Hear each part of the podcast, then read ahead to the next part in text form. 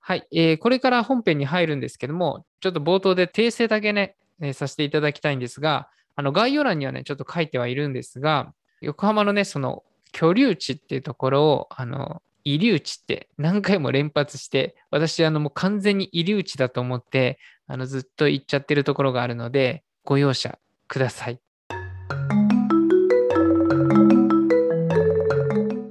始まりました。大人の近代史番外編。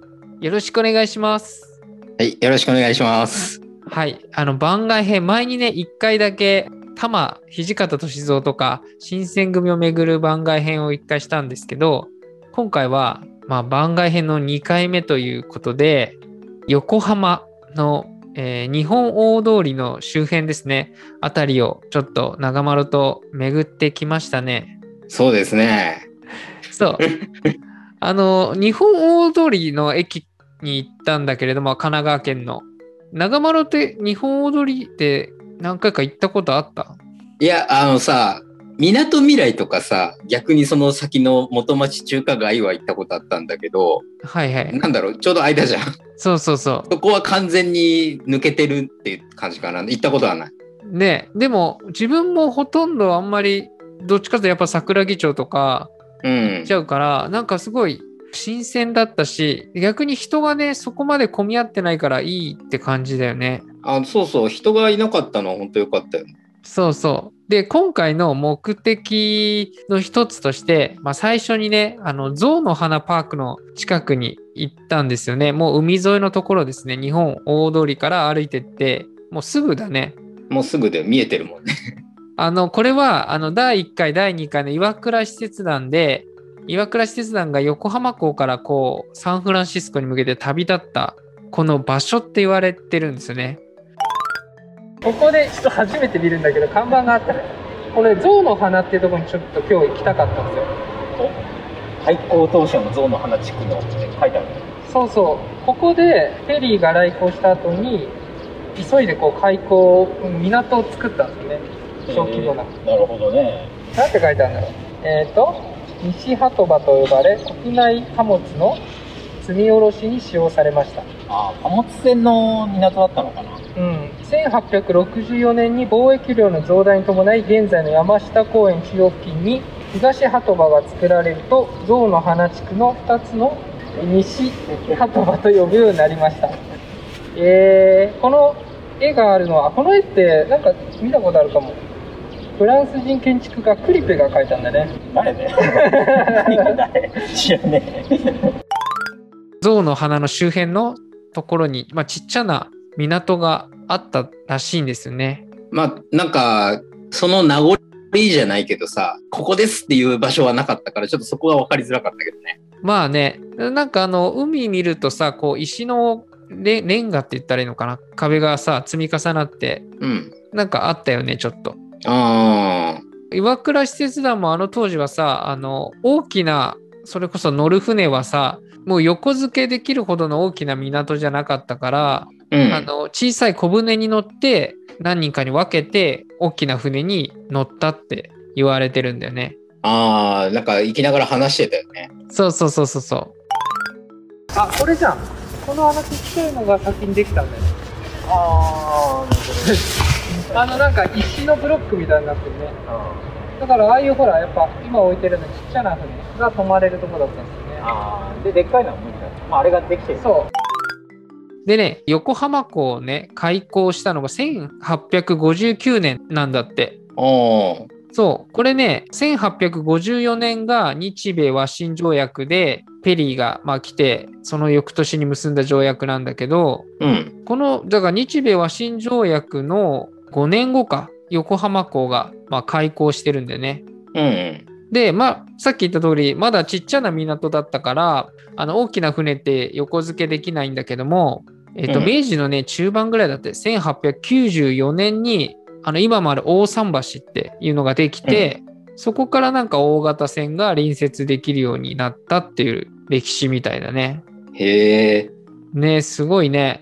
まあ実際今もうあの大きい船はそっち泊まってたしねそうであのもうそっからさやっぱり日本大通駅っていうぐらいだからさこう、まっすぐにさ、大きな道路の日本大通りがあったじゃん。うん。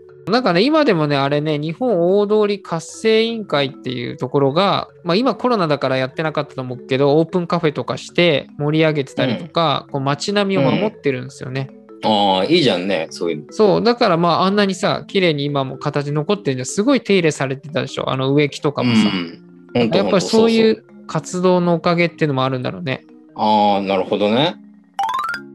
このさ通りってさめちゃめちゃ広いじゃんこれね西洋の、あのー道路を初めて日本で作ったっていうのがここなんですよえ実はこれが確か明治3年に初めてできたんですよー、ああ、そうなんだ。で歩道がめっちゃ広いでしょこれうん。行き過ぎでしょ。これってないんですよねこういうのってあなかなかだからよくさヨーロッパとかさあなあんかすごい広いこういうなんかオープンカフェとかあってあ。ああ。そういう街並みなんだよねここシャンゼリゼ通りって感じだね。そうそうそうこれなんでできたかっていうとなんかね1866年にうん。ああの横浜でね大火災があったのここら辺一帯全部燃えたんですよあ。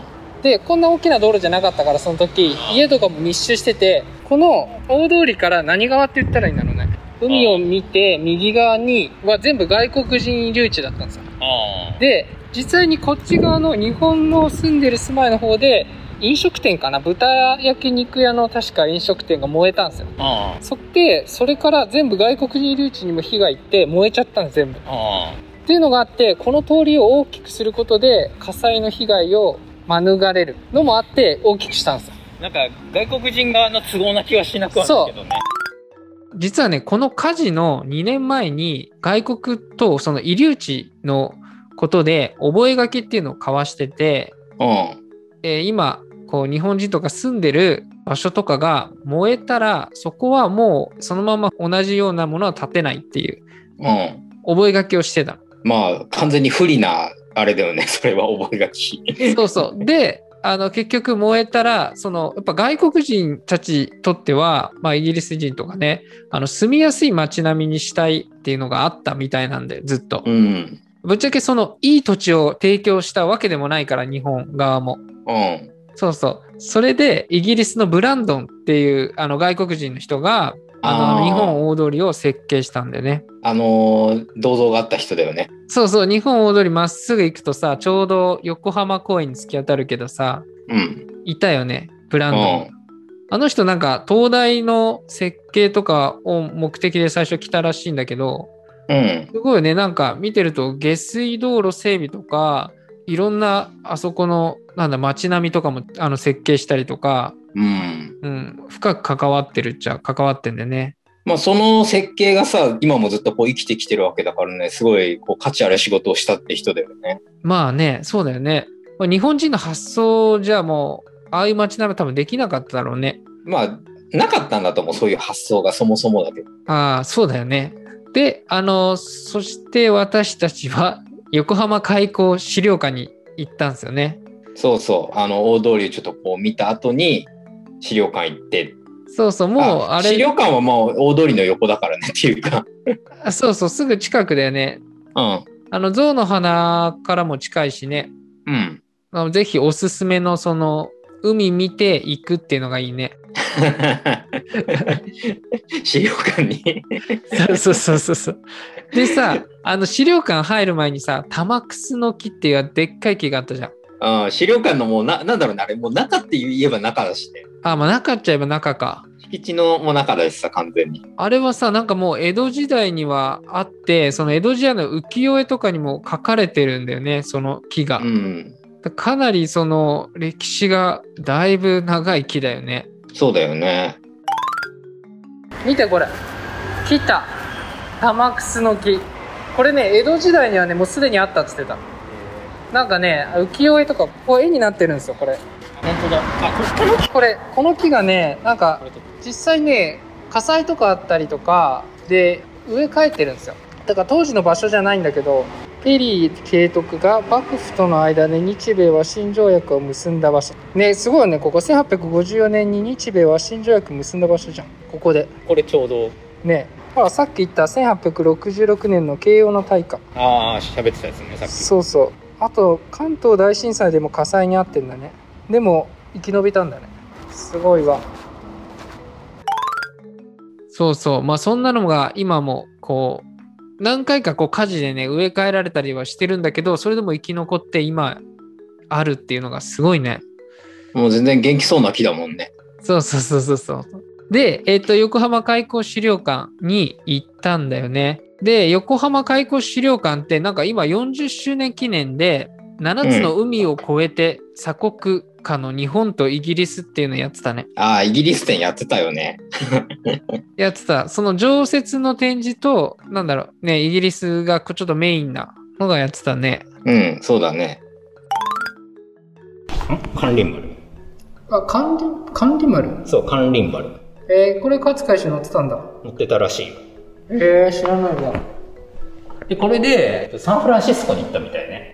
ああそうなんだそうそう。やっぱりさ今船だからさみんなアメリカだとサンフランシスコが行くよねあ、まあそうだね。当時だったらさ、入浴側はとてもじゃないけどいけないと思うんだようね。ん岩倉施設団もそうだもんねうん。見てきました人気者トミーこれねだから岩倉施設団より前にトミーはこのアメリカで人気だったんですよだからああ。女性たちの人気を集めただから結構ポーカーフェイスだったんですへえ。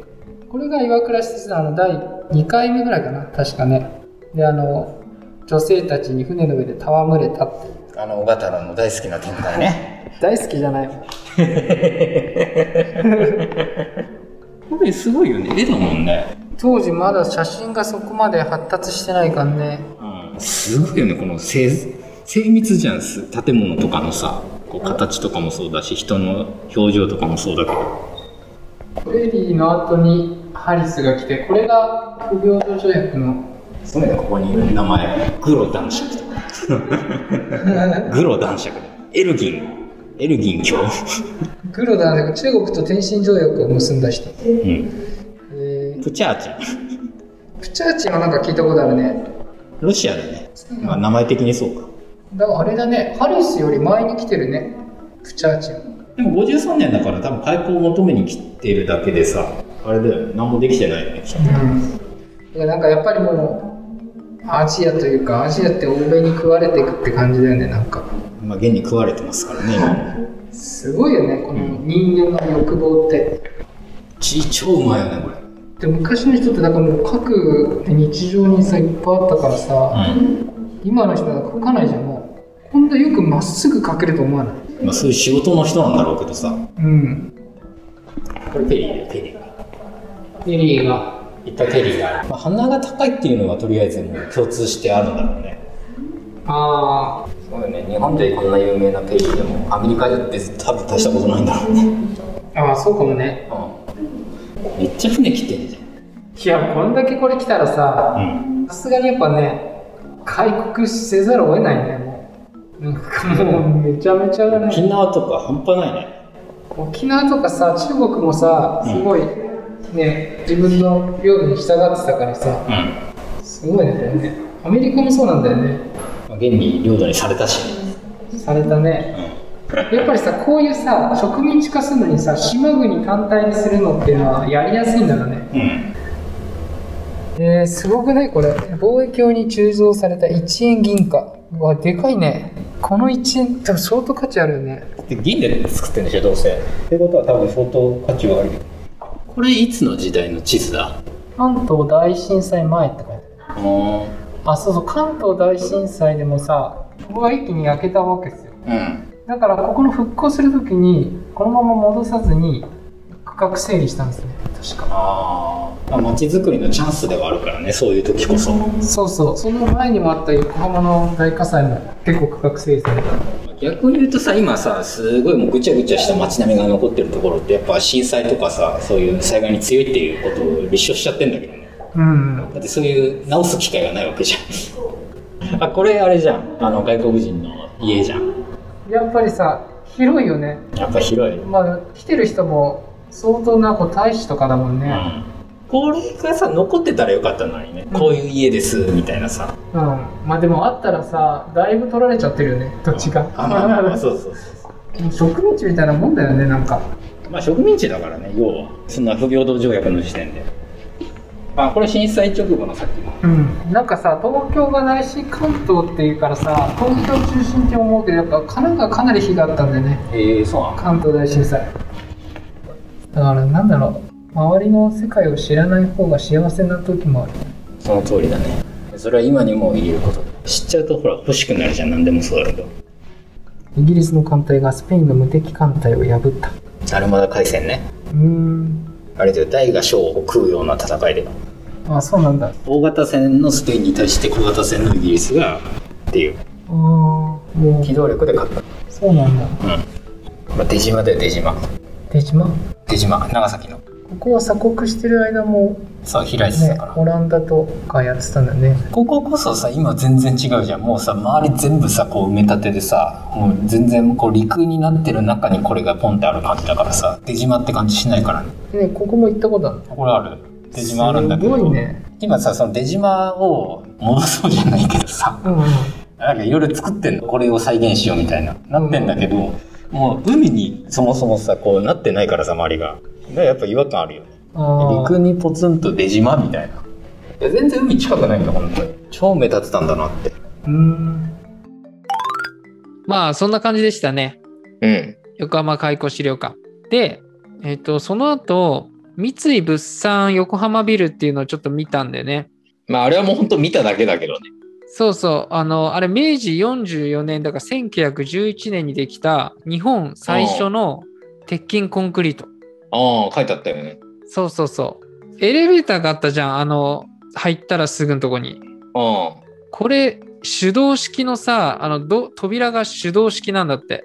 あ、まあ見るからにでも手動だよね、確かに。うん、でもこんなさエレベーターがまだ残ってるんだしかもこれ現役らしいよえ、そうなんだ。うん動くんだね、これ。 動くんだってなんか乗ってみればよかったね 言っていいのかわかんないけやどっ。ぱダメだろうね関係者以外とか書いてあったからね、まあ多分これ、中はもう近代的になってるっぽいけど、なんか多分外枠を残してんの、おそらく。あそういうことか多分そうだと思うんだけどな、さすがにさ、その当時の技術のまんまいかないとは思うんで。うんいやエレベーターすごいねここまで来る人はなかなかいないでしょこれえっと三井物横浜三井物産ビルあここね確かそうここはね日本最初の鉄筋コンクリートができたえー、外壁とかじゃあそうってことだよね変そわうってそうないんだよねここすごくないあ書いてあるね日本で最初の全鉄筋コンクリート像の建築物へえそう長丸はここで何携わってたんだっけ俺あれであのこう地べた這いずり回ってさまあもしねあのここら辺近く行ったら外側からでもまあちょっと見えるので うん。よかったら見てください もうと なんか通り過ぎても見えるからね、入り口出そうてそうすぐだから、このエレベーター。うん、最初長丸がさ「いや中今入れない」っつって「いやそんな厳重なのか」と思ったら結婚式のねね、写真撮りしてたからさ、ね、ウェディングドレスとさ、うん、タキシードが出てきたからね、びっくりしちゃう。そうそうそう。 そうそう、それ入っちゃいけねえよって いう。はい、じゃあということで、番外編、横浜港、日本大通りと横浜開港資料館へ行ったっていうシリーズでした。どうでしたかねいや、やっぱ横浜の歴史を感じましたね。そうだね。よかったね、うあんそこね。いや、ほんとよかったよ。そうそう。で、この後ですね、実はまだ日本大通り付近って近代史にまつわるところいっぱいあるんで、続きをですね、2回目のパート2であの放送しますので、楽しみにしていてください。はい。で、最後にですね、終わりにする前に、これだいぶ前にもらったコメントとかもなっちゃうんですけれども、何個かすいません、抜粋してちょっと読ませていただきます。はい。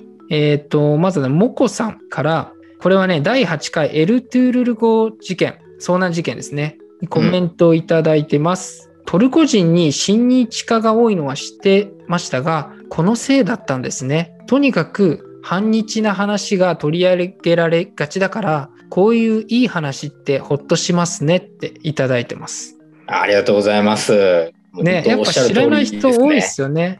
うん。そうそう。僕自分も初めてここでさ、知れたから、まあ、親日国にはやっぱりちゃんと理由があるんだよっていうことで。ああ、そうだね。うん。まあこれは他の国もそうなんだけどっていう。まあトルコは特にやっぱエルトゥールル号事件っていうのは結構でかいなっていう。